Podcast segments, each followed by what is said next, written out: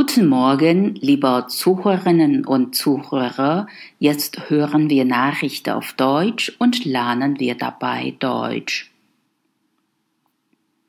Mehr BAföG ab dem 1. August.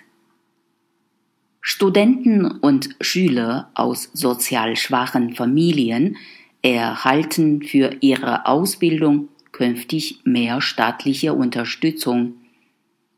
Das sieht die BAföG-Reform vor, die der Bundestag nun verabschiedet hat. Die Zahl der BAföG-Empfänger sinkt seit Jahren. Im Jahr 2017 floss die staatliche Ausbildungshilfe nur noch an rund 557.000 Studenten sowie etwa 225.000 Schüler.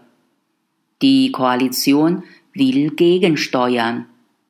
Ab dem 1. August 2019, also pünktlich zum Wintersemester und dem neuen Schuljahr, steigt der förderhöchste Betrag von 735 auf 861 Euro im Monat. Erleichtert wird auch die Rückzahlung der Fördersumme. Der im höchsten Betrag enthaltene Wohnzuschlag für Studenten, die nicht mehr bei den Eltern leben, steigt von 250 auf 325 Euro. Angehoben werden auch die Freibeträge für das Einkommen der Eltern, die für den BAföG-Bezug entscheidend sind.